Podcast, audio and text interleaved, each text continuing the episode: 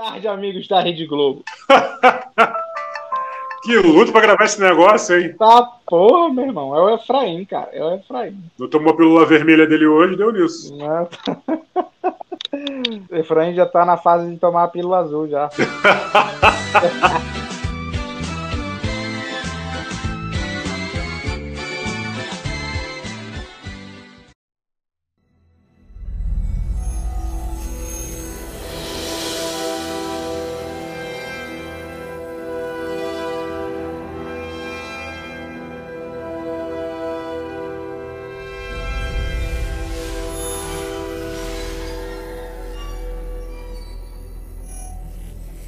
Bom dia, boa tarde, boa noite. Não sei que hora você vai estar nos ouvindo, talvez você caiu aqui de paraquedas, mas esse é o Mesa Cast, o podcast do Mesa para 4, o portal mais amarelo da internet.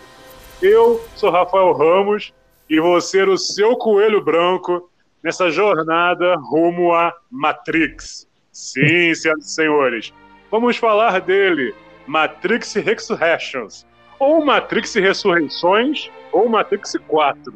Depende da sua escolha.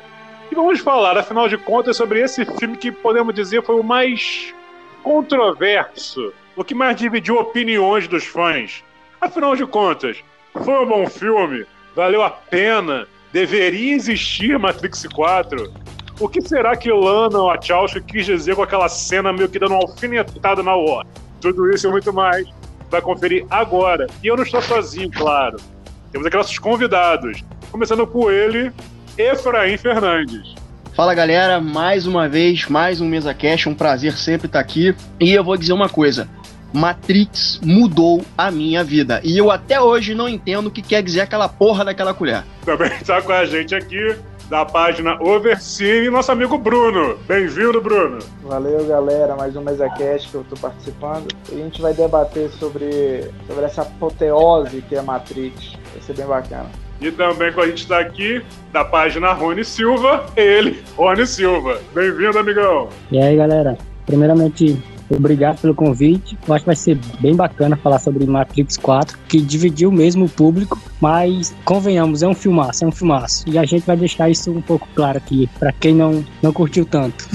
e para começar, como o Efraim já tocou aqui no assunto, eu queria saber de vocês como foi que Matrix chegou na vida de cada um de vocês? Efraim, você que é o mais emocionado para falar do filme, queria que você começasse. Cara, Matrix foi uma, uma ideia, foi uma reunião de ideias muito boas, né? Eu, eu costumo dizer que Matrix, o primeiro especificamente, eu gosto muito da franquia, mas eu acho que o primeiro ele é mais redondinho em termos de conceito, né? Não falando ainda sobre o quarto, mas o primeiro especificamente, ele tem muito conceito bacana e ele é como se fosse uma colcha de retalhos. A gente tem ali é, é, ideias sobre o que é realidade. Tem vários textos sobre teoria da comunicação que falam sobre isso, vários textos sobre filosofia que falam sobre isso. É um filme que tem cenas de ação, estilo John Woo com Bang Bang. A gente tem Kung Fu também, que faz parte né, da, da cultura do cinema asiático chinês. Trouxeram isso pro filme. Pô, claro, né? Também a gente não pode deixar de falar sobre a exploração que é o capitalismo na vida da gente, né? Eu, eu, é, é uma das alegorias de Matrix, é essa crítica ao capitalismo né? Nós somos apenas bateria, nós somos apenas um número e a gente pode ser substituído e trocado a qualquer momento. Então, eu acho que Matrix foi muito feliz por reunir várias é, ideologias, vários pensamentos numa história só. A gente já até viu, por exemplo, um conceito ou outro de Matrix espalhado em vários filmes diferentes, ou em vários animes diferentes, como por exemplo Ghost in the Shell, ou o filme Cidade das Sombras, que tem um visual belíssimo, né? É, é o Corvo do Brandon Lee também, a, o visual do Corvo do Brandon Lee e o filme e o visual do filme Cidade das Sombras, as irmãs Wachowski puxaram muito, né, nessa primeira trilogia. A gente tem a ideia, né, de máquinas e homens em O Exterminador do Futuro. Então, basicamente, o que as irmãs Wachowski fizeram na época foi fazer uma colcha de retalhos, trazendo tudo que eles achavam mais bacana, mais pertinente e juntaram tudo num filme que, ao meu ver, é impecável. You have to let it all go, Neo. Fear, doubt and disbelief. Free your mind. Bruno, e você, meu irmão? Fala aí, como é que Matrix chegou na sua vida? É... Nossa, eu não lembro. Acho que foi a partir de um DVD que eu, que eu comecei a assistir Matrix. Eu assisti o primeiro, achei. Não entendi completamente nada, né? Eu tinha por volta seis anos, sete. Não tinha. Até dez anos era bem por aí. Não, não entendi completamente nada. Ficava fissurado pela questão das lutas e da. E, e como ele esquivava das balas, né? Então foi uma apoteose fílmica para mim com o passar do tempo, através dos estudos, de conhecimento, bagagem cinematográfica, a gente vai vendo o quanto Matrix foi revolucionário para a época. Não só na, é, é, é, nessas questões de efeitos visuais, porque o pessoal lembra muito disso, mas Matrix não, não se resume apenas a isso. Matrix tem uma idiosincrasia própria, é, é, é algo que você não vê em outros filmes. E a trilogia, igual o Efraim falou, eu também gosto. É, o primeiro eu acho uma obra-prima inatingível. O segundo tem cenas de ação muito boas. E, ter, e o terceiro filme deixa bem a desejar para mim. É, ainda mais pela questão do vilão, porque é, eu fico muito chateado com o que fizeram com Smith. Para mim, no primeiro filme, ele era um vilão que tinha muitas camadas. Era um, um, um a, a, era a personificação de um vírus que mexia muito com, com com os nossos pensamentos. Então essa questão do abstrato com o concreto era, era primoroso e me marcou demais. Infelizmente no terceiro, no segundo filme eles é, resumiram essa, essa questão do Smith apenas a um lutador de Dragon Ball GT. E é isso, Matrix. Matrix é, é, algo, é uma apoteose, é um dos melhores filmes já feitos. Está em qualquer lista aí de 25 melhores filmes da história tem que ser Matrix. O primeiro, no caso. E você, Rony? Como é que chegou Matrix na tua vida? Como é que esse filme influenciou bem a sua vida e seu lado nerd também? Mano, Matrix entrou na minha vida, por incrível que pareça, basicamente sou por, pelo canal SBT, velho. Eu bem gurizinho, bem moleque mesmo, aí passando no SBT na tela de sucesso, se eu não me engano, era na, nas terças, depois do Ratinho. O molecão com 11, 12 anos, velho, passando um filme daqueles cheio de conceitos complexos, filosóficos. Eu, um moleque, né, não sabia, não entendia nada praticamente naquele tempo. Mas, mano, o fascínio veio de imediato, tá ligado? Porque é um universo muito interessante, muito rico. E tem o, o plus a mais que no final tem aquela cena de ação de explodir cabeça, cultuado como um, um filme épico, um filme cheio de, de alegorias, conceitos, é muito complexo, mas é um filme que sabe trabalhar isso bem. Ele não é autoindulgente a ponto de dizer, ah, eu sou complexo e ninguém vai me entender. Não, velho. Ele explica o que precisa. Elas simplesmente jogavam ali e cada um poderia interpretar como quisesse. Hoje em dia, principalmente, tem poucos né, com essa capacidade de nos fazer pensar, nos fazer questionar, nos fazer pensar até na nossa própria vida, conceitos, tudo mais, tá ligado? E foi basicamente pelo canal aberto que eu conheci. E até hoje eu sou fãzão da, da franquia. Não gosto muito do segundo e do terceiro, mas eu considero ela uma das franquias das maiores que tem no, cinema. Tanto dos anos 2000 como até hoje em dia, porque o retorno da, da franquia foi muito bom. Foi excelente para reacender a chama no, no coração do, dos fãs. É, é, o meu caso com o Matrix foi semelhante ao do Rony. Eu lembro quando eu saí em 99, primeiro, eu tava com meus 14 anos e, tipo assim, não dei aquela Aí quando anunciaram o Reloaded, que aí já tava passando a exaustão no SBT, eu falei, hum, se hum. vai ter um segundo filme, é porque o primeiro foi bom. Vou conferir, deixa eu conhecer isso daí. E assim como foi com o Rony, quando eu vi a primeira vez, eu, cara, aquela explosão de cabeças. E claro, fiquei louco pra ver o segundo. O terceiro eu vi no cinema. Foi meio decepcionante? Foi. Mas assim, eu acho que concluiu o arco da história. Eu acho que a franquia Matrix ela tem um problema semelhante com a franquia do Exterminador do Futuro, por mais que a franquia do Exterminador do Futuro tenha mais sequências, é, eu sempre gostei de pensar o seguinte: tem o primeiro filme do Exterminador do Futuro e o segundo, que são simplesmente maravilhosos. Houve um terceiro filme do Exterminador do Futuro que não foi tão bom, mas ele deu um passo adiante na trama. E depois veio o quarto, que é aquele que se passa no deserto, com uma mistura meio de Mad Max e tudo mais, que a gente tem, né, o John Connor, interpretado pelo Christian Bale, né, e a gente tem o Sam Worthington fazendo aquele androide Lá e tal. Também não gosto desse quarto filme, mas eu achei que foi um filme necessário para dar um passo a, necessário teoricamente, tá? Para dar um passo é, para avançar é, é, na história para tentar é, se aproximar mais ainda de um grande arco de conclusão na franquia. A gente vê isso é, na trilogia do Matrix. O segundo filme e o terceiro filme eles são mais voltados para ação, para os efeitos especiais, aquela coisa meio, meio não, né? Totalmente overpower, como o Bruno falou, né? é, é, uma parada meio Dragon Ball GT e tudo mais. Mas o terceiro filme, especificamente, a Batalha de Zion, me agrada, né? Porque por mais que a gente não tenha os mesmos conceitos e as mesmas alegorias, e, ou a gente não tenha uh, os mesmos diálogos inspiradores e que te façam pensar como é no primeiro filme, o 2 e o 3 eles se encaminham para um fechamento, para um, um fim de um ciclo. Pode não ser o tipo de fechamento que a gente gostaria de ver, mas ainda assim ele traz. E aí, por muitos anos, ficou se martelando sobre um quarto filme. Né? A gente tem a expansão do universo Matrix, a gente tem quadrinhos, a gente tem jogos, a gente tem o Animatrix, que é uma animação maravilhosa, quem não viu, veja. Tem muita coisa no universo de Matrix para ser explorado. O lance é, vai haver um quarto filme? Porque você fazer um roteiro, você fazer uma história que se enquadre no formato de longa-metragem para cinema é uma coisa muito específica, você tem que direcionar o seu tempo. Eu, particularmente, acho que fiz um ótimo trabalho, muita gente não gostou, e eu entendo isso, porque talvez não tenha as mesmas cenas de ação grandiosas e overpowers que são o segundo e terceiro filme. Contudo, é uma história o qual você tem que se atentar às liga, a, a, a relação entre pessoas. Você tem que se ligar nos diálogos, você tem que se ligar na autorreferência que o quarto filme faz sobre a própria franquia e ao mesmo tempo eles conseguem expandir esse conceito de realidade, de como a Matrix funciona através de diálogos e tem muitos detalhezinhos ali. Você precisa ver o quarto filme mais de uma vez para você começar a sacar as pequenas coisinhas que a Lana deixa ali na, na, na, na história. Então, cara, para mim é um filme que, em termos de conceito, ele acerta em cheio em termos de cenas de ação, ele para mim não é o melhor da franquia, mas ainda assim executa uma ação muito boa. Eu senti falta particularmente de cenas de Kung Fu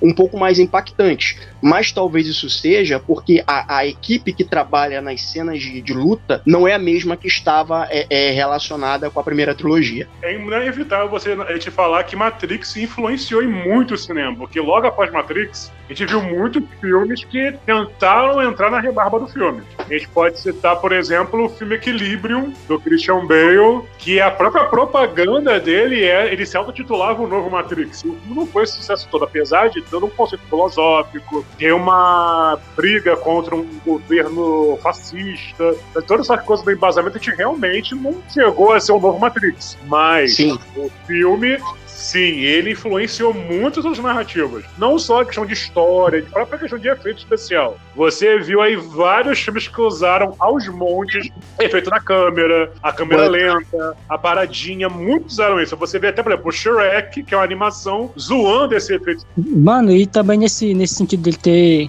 ele ter como é que eu posso dizer, moldado outras obras depois dele, tem também a, a, estética visual, porque muita, muita obra depois dele usou muito roupa, aquelas roupas coladas, tá ligado? Os X-Men, o primeiro filme dos X-Men, O Anjo da Noite também, velho, foi muito filme que ele influenciou, tá ligado? Mas agora, na opinião de vocês, gente, Matrix 4 deveria ter existido, porque eu lembro, eu lembro que quando começou os rumores, havia até uma história do Michael B. Jordan fazer, que seria como se fosse a origem do Morfeu. Só que assim, havia necessidade que é um quarto filme da Matrix, que para mim, Matrix 4 é uma história de amor, mas não é Matrix. Eu também acho que não, não deveria ter o filme, eu acho que não precisava. É o que eu saliento na, na na página, porque muitos criticam esse novo Matrix, porque não teve muita ação, não teve muito papapá, papapá, papapá, aqueles argumentos com a, é, é, totalmente esdrúxulos e fonte das vozes da cabeça do pessoal.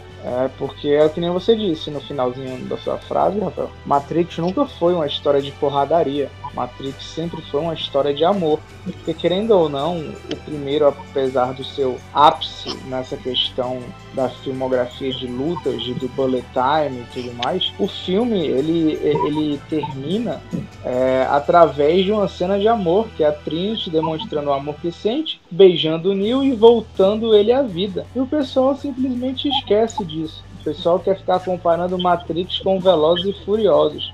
Aí é, é, meio complicado, né? Questionar com esse, certos tipos de pessoa que querem acreditar nisso. Então, por mais que eu não. Eu, eu realmente acho que não precisava de um novo filme, eu acho que precisava.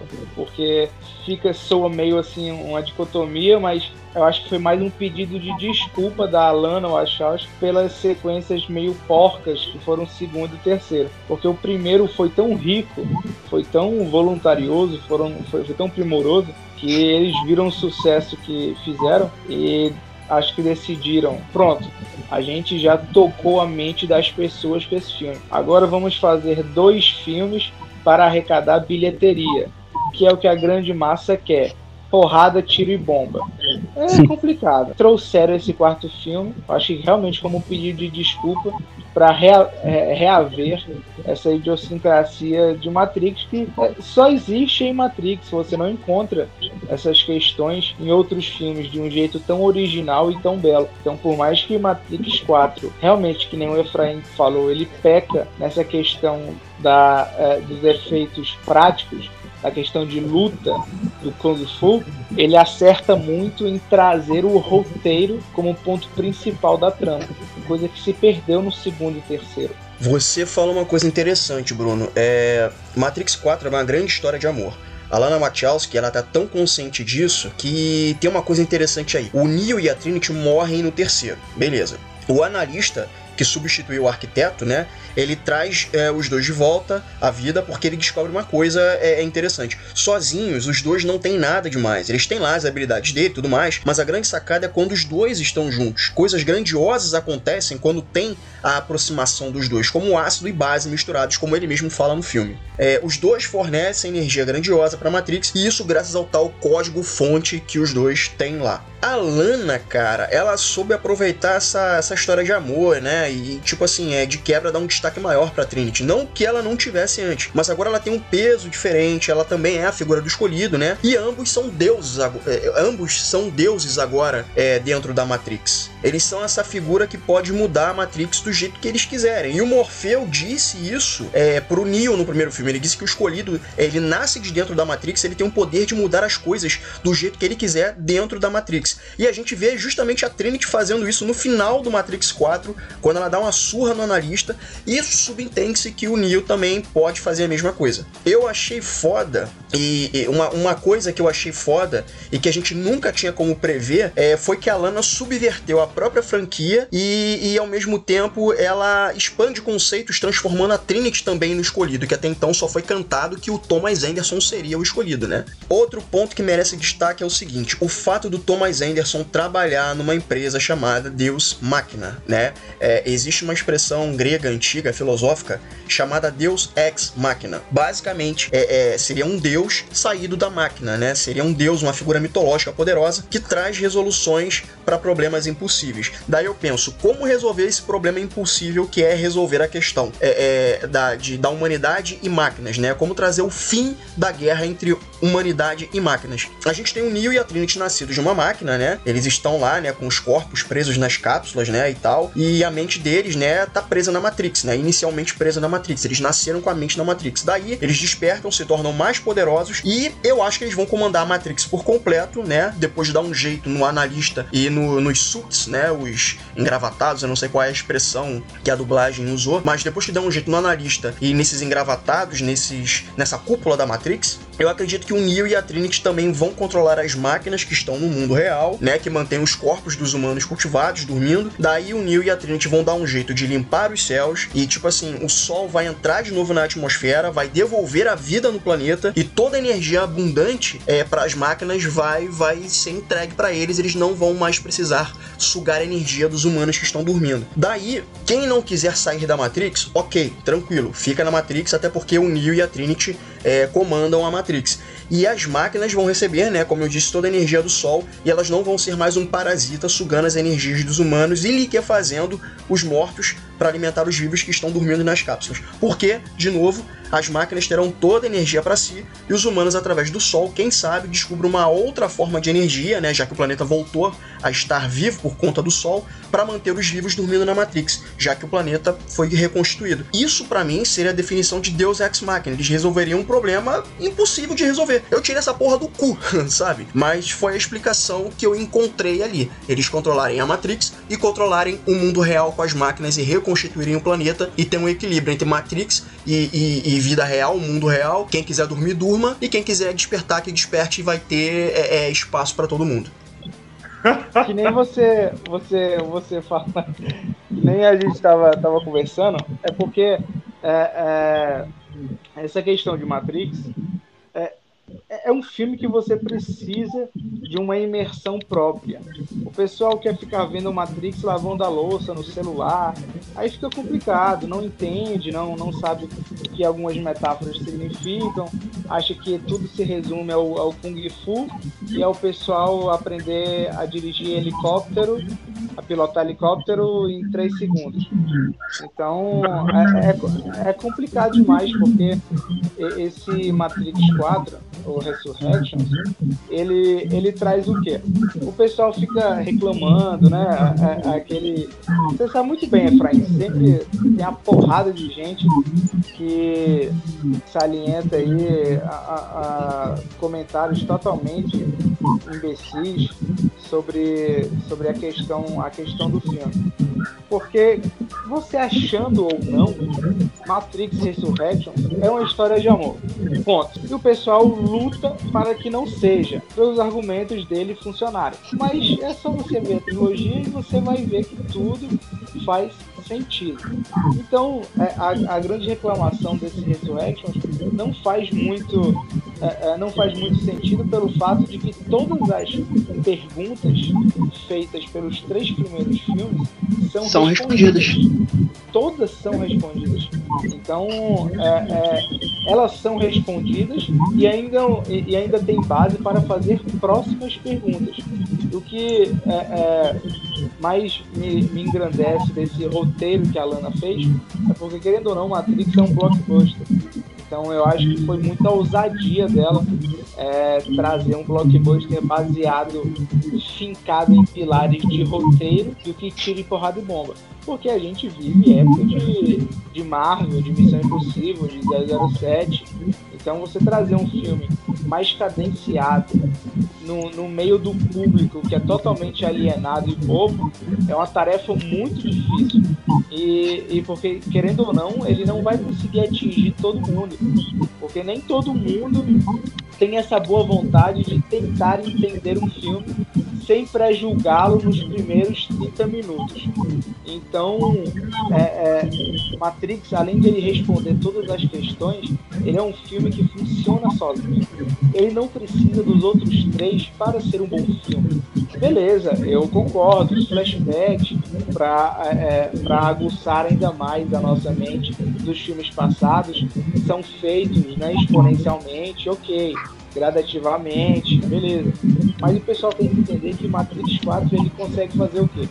Ele já consegue colocar uma ideia que os três primeiros filmes são fincados a um jogo de videogame. Então, a partir daquele momento, ele, é, é, a Lana já traz todo mundo que foi fã dos três primeiros para o mundo de hoje, porque o mundo de hoje é a base de tecnologia. E ela ficar esses três um jogo de videogame, eu achei fenomenal, porque faz todo sentido.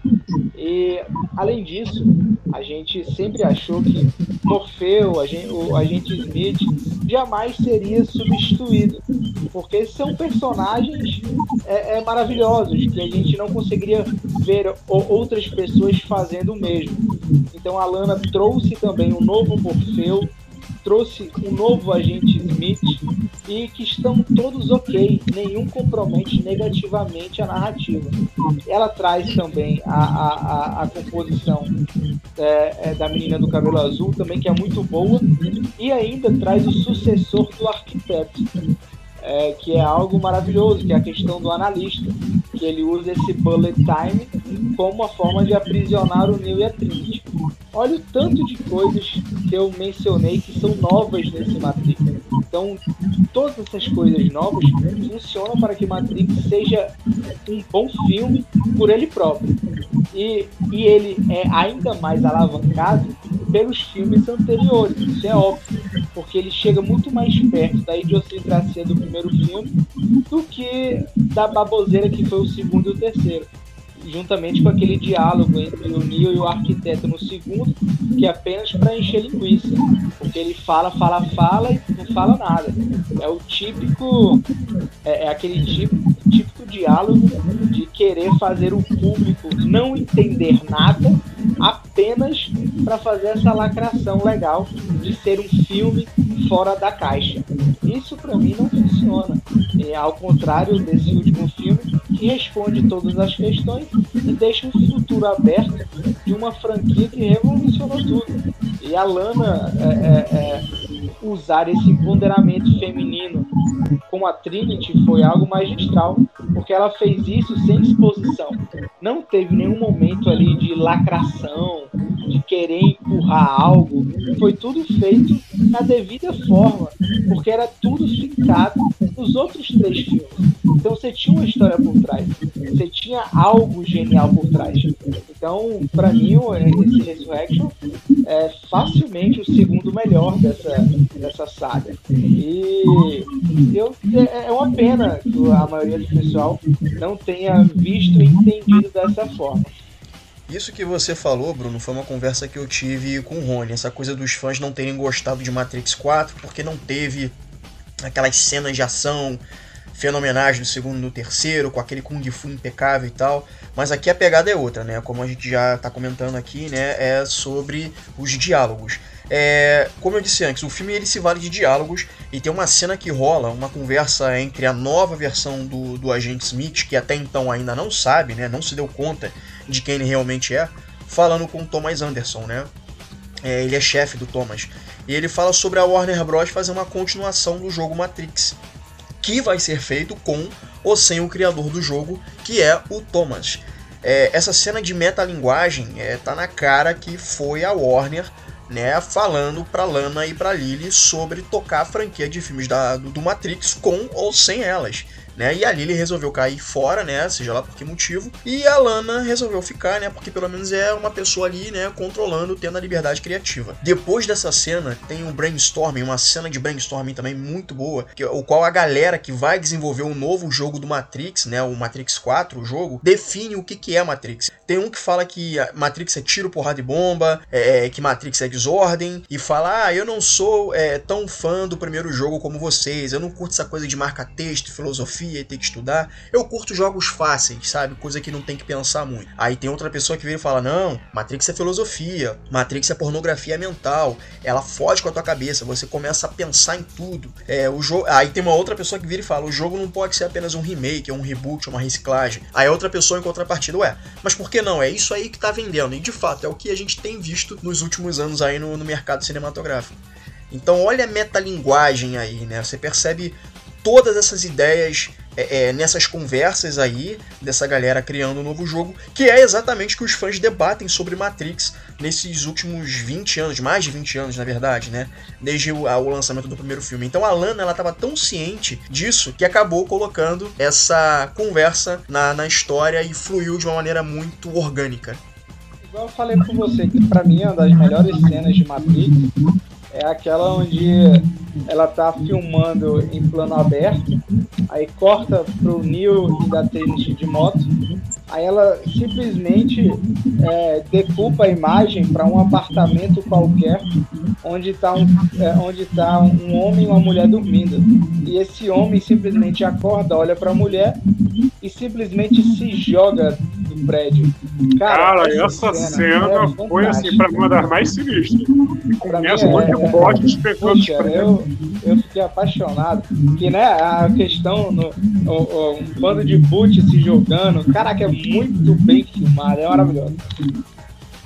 Não, e pra, e pra salientar essa, essa cena aí que o Bruno falou, tem outra cena ali que dita o ritmo desse filme e o quão ele, ele vai ser fora da casinha, que é aquela cena lá que aparece o Merovingio. Mano, aquela cena ali praticamente é a ação que o filme se propõe a entregar, tá ligado? Mas o, o Merovingio, como um cara que viveu o filme 2 e o 3, não apareceu no primeiro, mas ele viveu aqueles dois anteriores, ele tá ditando o que o filme, o que a franquia foi, tá ligado? Ele tá narrando essa a cena. é muito boa mesmo, eu também gosto. Ele, ele tá narrando essa cena, a franquia como era, velho.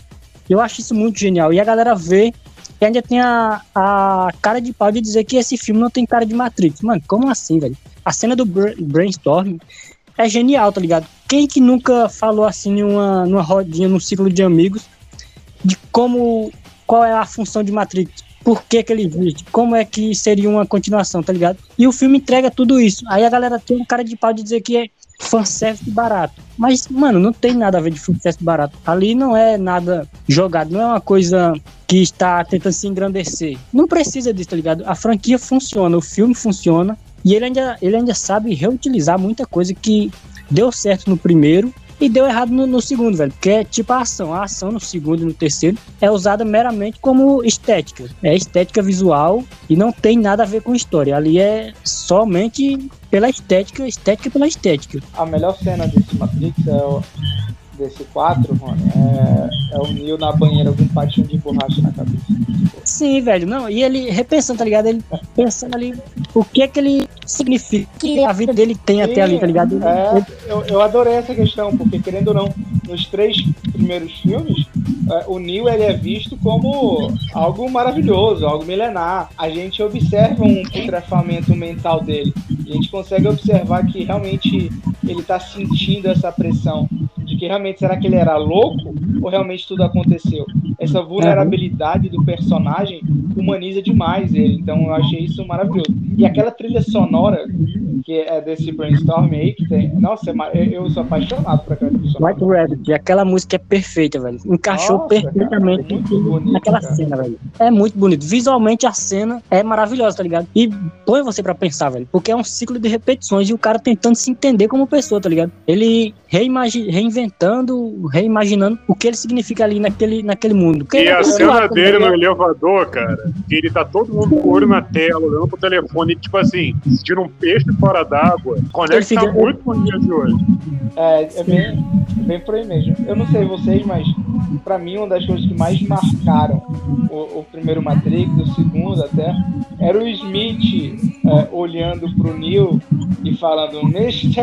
Anderson. Cara, Sim. eu tô fascinado com ele gritando.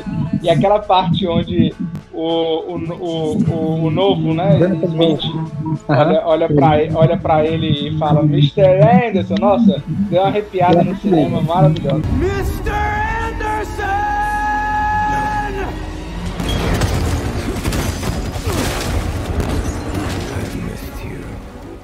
Essa cena aqui do Mr. Anderson, desse novo quarto filme, acontece, né, quando tá tendo aquele tiroteio na, na onde o Neil trabalha, e o Neil e o Smith, eles estão interligados. A partir do momento que o Neil volta a saber quem ele é, é, o Smith também sabe, que é justamente naquela confusão. E nessa cena ele tá com um terno azul, e esse terno azul representa o analista, porque o analista controla é, tanto o Smith quanto o Neo. E ele usa o azul, porque a pílula azul é o que? É você se manter preso na Matrix. Você se manter preso nesse sistema. A partir do momento que o, o Smith começa a despertar com aquela algazarra toda e tira o porrada de bomba que tá rolando, que ele vê a arma no chão, tem uma luz vermelha que tá caindo no, no Smith nessa hora. E a luz vermelha significa o quê? Saída da Matrix. O despertar. O despertar, exatamente. E assim, visualmente, eu achei isso perfeito, porque foi uma, foi uma, foi uma maneira de narrar com imagens, com luz e imagem, o que está se passando no interior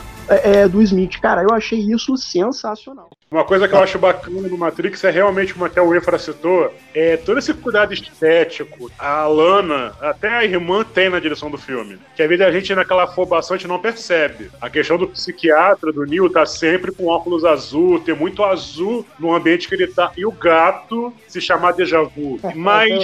eu, eu, ri Uma outra coisa que eu queria também citar, que como o Matrix ele acaba influenciando outras produções. Tem uma produção em, que eu quero destacar aqui, que é o Animatrix. Quem viu vai poder até identificar quando saiu Thor e o Mundo Sombrio, eu falei, cara, eles viram Animatrix. Que é aquele episódio que tem uma cena em que eles é um grupo de crianças contra uma casa, que essa casa é como se fosse uma falha na Matrix. Eles congelam no tempo, coisas. Quando você vê Thor, Thor e o Mundo Sombrio, eu falei, gente, inevitável. O diretor, em algum momento, viu Animatrix. Então, assim, você vê o quanto Matrix influenciou o cinema, influenciou gerações. Mas fica aquela coisa, gente, na opinião de vocês, depois de Matrix, é o que dá a entender que as irmãs Wachowski não conseguiram assim, fazer um grande sucesso. V de Vingança. E Speed Race, que nem todo mundo gostou. Ah, Speed Race é sacanagem. Eu adorei Speed Race. Porque, na verdade, V de Vingança não foram elas que dirigiram, mas elas estavam na produção. Talvez elas tenham... Ah, é verdade, é, é produção, é verdade, é verdade. Talvez elas tenham roteirizado, eu não tenho certeza, mas elas estão na produção. Mas... É e, e outra, e outro lembrete aqui, a, a Lily não tá na direção desse filme do Matrix 4, mas pode Uhum. ser que elas tenham conversado ali alguma coisa, mas oficialmente a Lily não tá nesse quarto filme. Mas assim, por mais que é- a impressão que eu tenho é que as pessoas sempre esperam algo revolucionário pra cada filme que a Lily e a Lana lançarem. Porra, não é assim, cara. É assim, eu acho que isso é Destino de Júpiter é uma prova disso, né? Destino de Júpiter é uma prova. Todo mundo tava esperando algo grandioso e, sinceramente, Eu acho que não é nem essa questão de esperar muito dela. Porque, querendo ou não, eu acho que é a questão que talvez ela não sabia, e realmente não sabia, o que Matrix, o primeiro, iria se tornar. Porque a gente tá falando aqui de um dos melhores filmes já feitos da história. Pra mim é facilmente. O tamanho disso é tão gigantesco que, querendo ou não, por mais que tenham ótimos filmes sempre sendo, sendo feitos, há, há também uma achincoalhada de baboseiras que, que acontecem. E- e- essa bagagem cinematográfica é, é gigantesca, porque Matrix ele envelheceu de um jeito fabuloso. Então, o pessoal quando vê o primeiro Matrix, cara, rapaz, essa mulher revolucionou tudo. E realmente, é, é, é, Matrix virou sinônimo de perfeição. Porque Matrix ele consegue fazer o quê? Ele consegue alinhar gêneros de drama, ação, romance e ficção. Cara, isso é primoroso. Você juntar esses gêneros numa narrativa fluida de duas horas sem parecer cansativo ou formulaico é maravilhoso. Então, é, é, é, ainda mais com esse quarto, esse quarto filme, ele não é primoroso, ele não é revolucionário em efeitos visuais ou em quaisquer outras coisas, mas ele é revolucionário na questão de dar um segmento a mais para a história original, porque para mim funciona o segundo Matrix e o terceiro como histórias utópicas, tipo totalmente diferentes do que foi é, essa questão idio- idiosincrática do primeiro filme. Para mim, o segundo e o terceiro são para garantir é, é, a bolsa de meia dos netos de todo mundo. O primeiro é para entrar no hall dos anais da história do cinema. Então, e esse último filme ele resgatou isso um pouco, porque que nem eu salientei antes, muito difícil você lançar um blockbuster baseado, fincado num roteiro espesso de algo totalmente contemplativo no mundo de hoje, onde a Marvel domina tudo, Missão Impossível, então é questão, são conteúdos de mastigação mental muito fáceis. E Matrix é o oposto de mastigação mental fácil, né? Então é algo que fica na sua cabeça por horas e até hoje a gente não possui respostas que nem a da colher. Eu nem como de colher, mas hoje por causa desse filme. Porque é- a, a gente se pergunta dessa colher até hoje. E eu acho que aquela colher nunca existiu. Eu acho que o, o, o avatarzinho ali tava de onda com o Neo. Mas é, mas é bem, é bem por aí. Matrix 4 ele não revolucionou nada, mas ele deu um suspiro é, é, é, de continuação formidável. Não precisava? Não precisava. Mas veio de um jeito é, é, maravilhoso, porque ele se aproxima muito mais do primeiro filme do que, da, do que das sequências de lixosas. Eu diria até, Bruno, que ele consegue fazer uma coisa que essa nova leva de reboots e remakes e sei lá que caralhos eles chamam hoje conseguiu fazer. Que é justamente dar prosseguimento a, a uma, a- a- como você falou, um conceito original com uma roupagem nova. É, por Total, exemplo, a gente tem hoje total.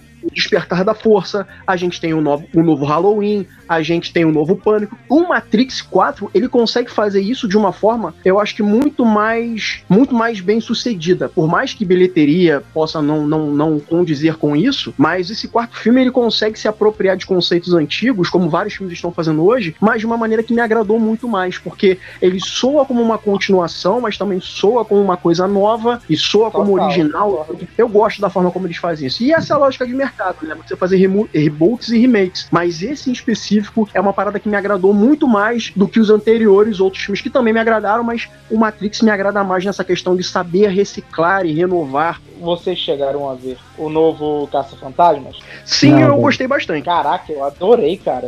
Ele, ele também ele tem esse, esse estilo de Matrix, faz né, é, é aquela questão de reviver o antigo com a roupagem nova excelente que abre para novos filmes.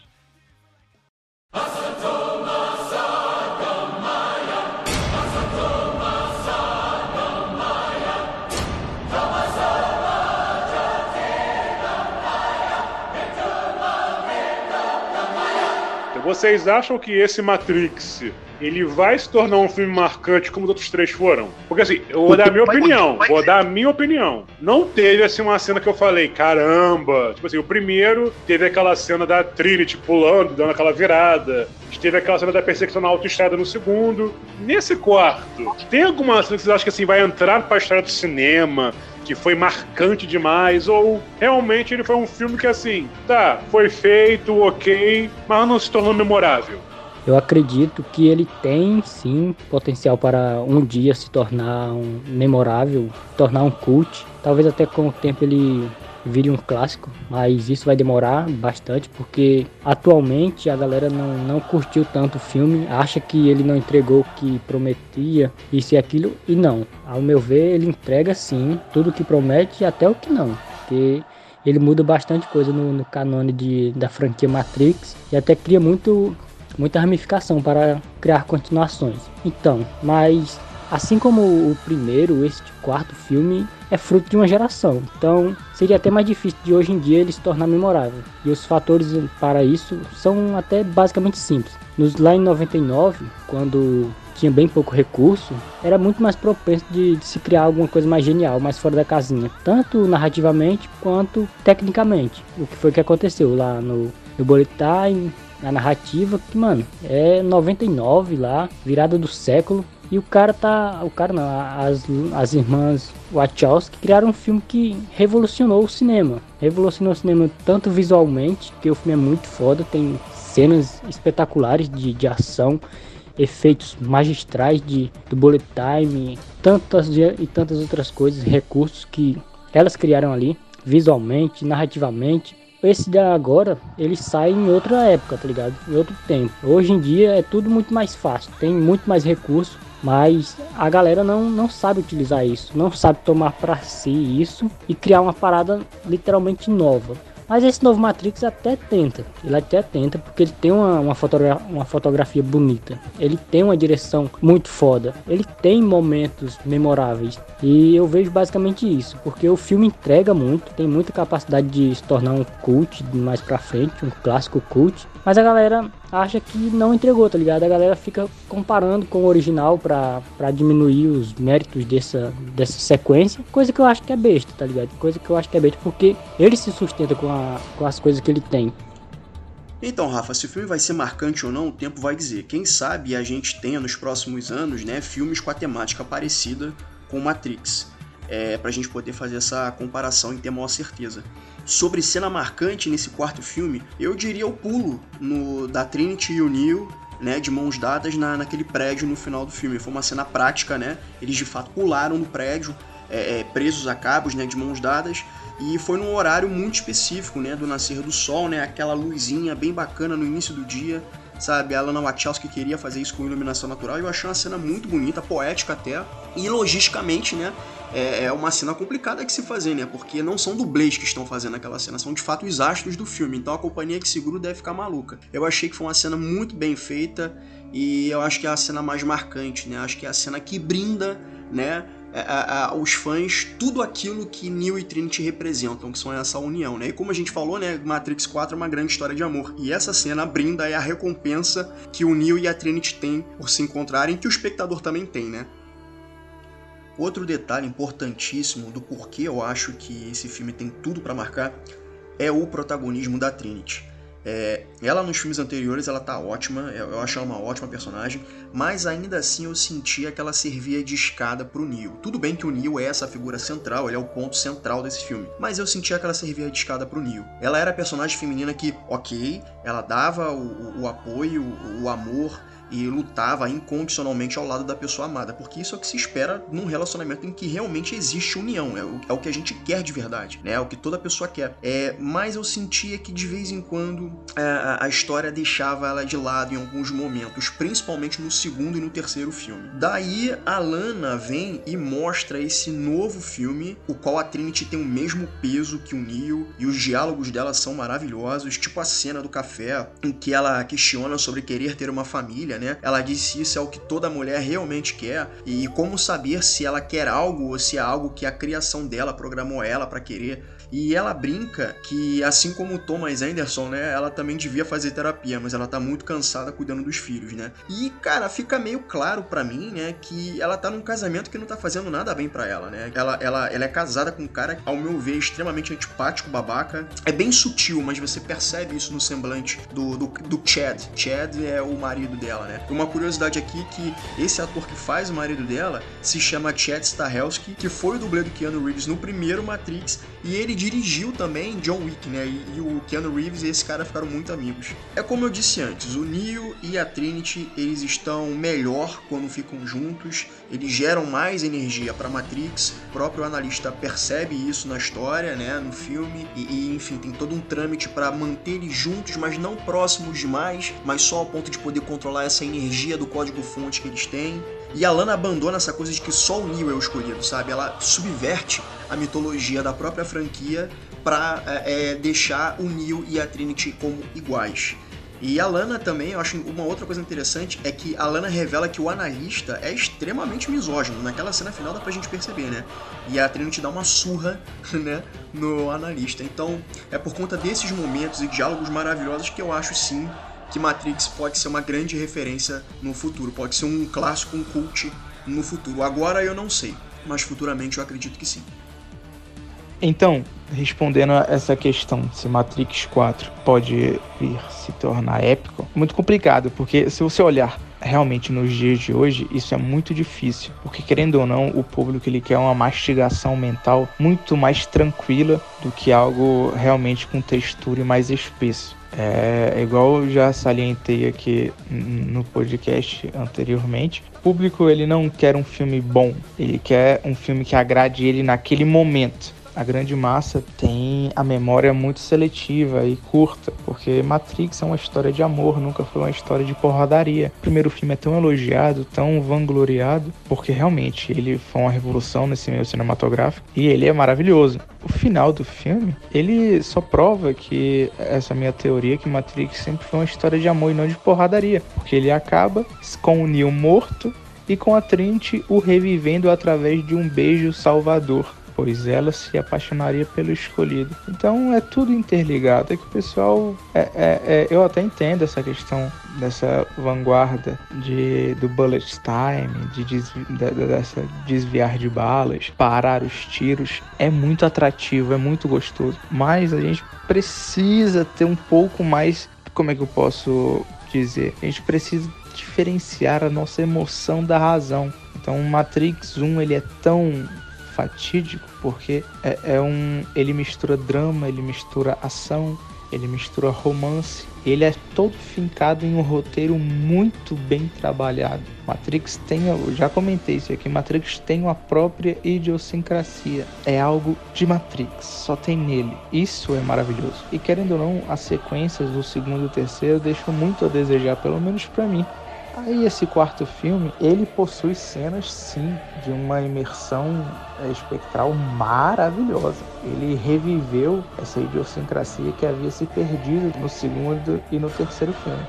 Ele conseguiu reviver nesse. Então é um filme muito mais fincado no roteiro em diálogos do que em porradaria, tiro e bomba. Ele é muito mais próximo do primeiro filme do que do segundo e terceiro. É que nem eu salientei antes. Não há perguntas não respondidas nesse Matrix 4. Todas as perguntas feitas nos três filmes anteriores foram sanadas e abriram alas para novas perguntas. A adição de personagens também foi muito bem feita. Essa questão do empoderamento feminino foi excepcional, porque além desse empoderamento feminino ser muito, muito evidente, ele foi colocado de maneira não expositiva. Não é algo forçado, né? Entre aspas, não é uma lacração, apenas um acontecimento de consequências. Foi algo muito singelo o que, o que a Lana fez e muito corajoso, muito corajoso, porque nos dias de hoje, com a Marvel, né, a DC, a Missão Impossível, essas franquias de blockbusters sempre fincadas em ação desenfreada, ela trazer um blockbuster fincado em algo contemplativo é maravilhoso. Então, como eu mencionei, as cenas da Trinity, quando ela fala meu nome não é Tiffany, meu nome é Trinity, são, é primoroso, é, é maravilhoso. Eu assisti na cabine de imprensa, mas semana, na semana seguinte eu fui assistir no cinema convencional e o pessoal deu uns gritos na sala quando ela falou isso. Tiffany.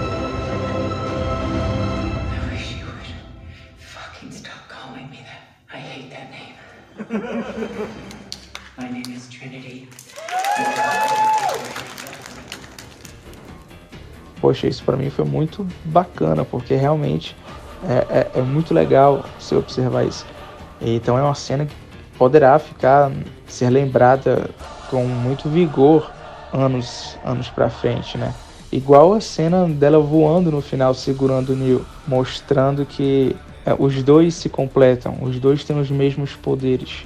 Um não vive sem o outro. Isso é magistral. O, o modo como fez aquele plano contemplativo de um pôr do sol totalmente alaranjado, um segurando o outro, é, eu achei fantástico. Há também, eu mencionei com vocês também, aquela montagem de cena que a Lana faz, que são os dois na moto, Neil e a Trinity, desviando dos carros, e do nada ela, ela, ela corta a imagem para um apartamento onde tem um casal dormindo, onde o marido abre o olho, olha para a mulher e do nada sai correndo e se joga como uma bomba humana. Cara, essa cena é fabulosa, é uma das melhores cenas do ano passado e eu falo isso com tranquilidade. O, o modo como foi filmado, o modo como ela fez a questão da decupagem é muito bonito. Matrix pode pode sim virar talvez um clássico futuro mais para frente, mas precisa de uma aceitação do público. O público precisa entender que um filme, para ser ótimo, não precisa de ação desenfreada. É que nós precisamos de um amadurecimento mental para assistir algumas obras cinematográficas. Não estou dizendo que você não pode ver é, filmes leves demais, pois eu assisto, é tranquilo demais, todo mundo assiste. Mas é importante você ter esse senso para discernir o que é algo relativamente ótimo e o que é algo relativamente banal. Então você achar Matrix banal, eu acho, poxa, muito chato, porque é realmente você não pegou a essência que Matrix passa. Por mais que eu também acho que tenha faltado ação, aquela ação do Kung Fu, eu, eu concordo com quem, a, com quem salienta isso. Mas, em contrapartida, os roteiros, o, o, os diálogos são muito bons e era isso que eu estava sentindo falta. Então, Matrix tem tudo para ser levado para frente como realmente uma obra muito interessante, com esse amadurecimento da grande massa de assistir um filme procurando detalhes em diálogos e não em lutas de Vegeta e Goku. Eu espero muito que isso aconteça mais pra frente. Eu adorei Matrix. Então, pessoal, chegamos agora ao final do nosso mesa cast sobre Matrix Resurrections, ou Matrix 4, ou Matrix Ressurreição. Fica ao seu critério. Eu quero agradecer aqui aos nossos amigos que participaram desse nosso episódio de hoje. E cada um deixa seu recado aí, para começar com o nosso amigo Rony Silva. E mais uma vez eu queria agradecer o convite. Foi muito bom bater esse papo com vocês sobre Matrix Resurrections. Sempre que precisar, estamos aí. Eu, eu adoro bater papo assim com, com a galera que, que fala sobre cinema. Também com a galera que não, não conhece muito sobre. É sempre legal essa interação, essa troca. Então, para quem quiser me conhecer, eu tô lá no Instagram, tem, um, tem uma página chamada Rony Silva UFC. Para quem quiser me conhecer, eu tô lá sempre postando dicas de filmes, críticas de filmes, séries, animes, livros e até HQs. Então, é um conteúdo bem eclético. Eu tô sempre interagindo com todo mundo que, que chega por lá. A galera que comenta, tanto a galera que vai no direct. Então, quem quiser me conhecer, é só ir lá no Instagram, que, que a galera curta o papo e que outros encontros venham de novo, pra, pra gente bater mais um papo assim, tão legal e interativo como foi esse. E também muito obrigado ao nosso amigo Bruno do Overcine, cara. Quando quiser, a porta vai estar aberta para você também. E eu queria agradecer o convite, né? Estou participando mais uma vez do Mesa Cash. Prazer, Efraim, Rony, Rafa. Pode me chamar quando, quando forem filmes divisivos assim, adoro debater cinema. É, é, lógico que minha opinião eu tento sempre embasá-la, né? Então trazer fatos realmente contundentes, mas nunca é, é, é, a única opinião que importa, né? Jamais eu prego isso. Eu, eu sou aquela, aquela pessoa que prega perspectivas diferentes de cada filme. Para você, ouvinte, para qualquer pessoa assistir tal obra com um olhar diferente, perceber coisas que talvez você não tenha percebido antes. Foi um prazerzaço e assistam Matrix de novo, deem uma chance. Assistam 4, veja a evolução que esse quarto proporcionou para todos após o segundo e o terceiro bem fraquinhos, tranquilo? E quem não me conhece, sigam o Overcine no Instagram. Eu escrevo uns textos bem legais que vão ampliar seus horizontes nessa questão cinematográfica. Abraço, queridos. Assistam os quatro Matrix, vejam a Animatrix se puder. É, é leiam o livro No Deserto, Bem-vindo ao Deserto do Real. Esse livro abriu minha mente e muito pro universo de Matrix. Livro esse que foi emprestado de Efraim Fernandes. É isso aí, galera. É, reflitam nos diálogos desse filme e libertem a mente de vocês. Free your mind. É isso aí, galera. Ai, e esse foi nosso mesa cast Matrix 4. Muito obrigado a você que nos ouviu até agora. Você que tomou a pílula vermelha, atravessou o espelho e seguiu o Coelho Branco até aqui. Muito obrigado. Fique ligado aqui com a gente. Conheça nosso site, nossas redes sociais e aguarde que logo, logo tem mais um mesa cast para você. Eu sou Rafael Ramos. Até a próxima. Valeu. Valeu.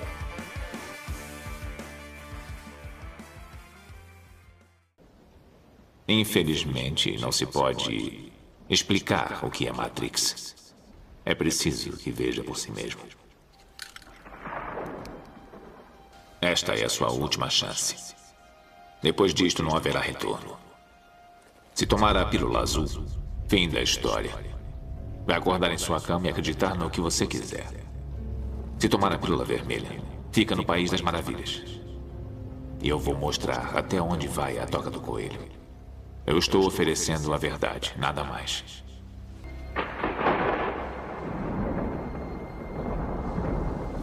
Venha comigo.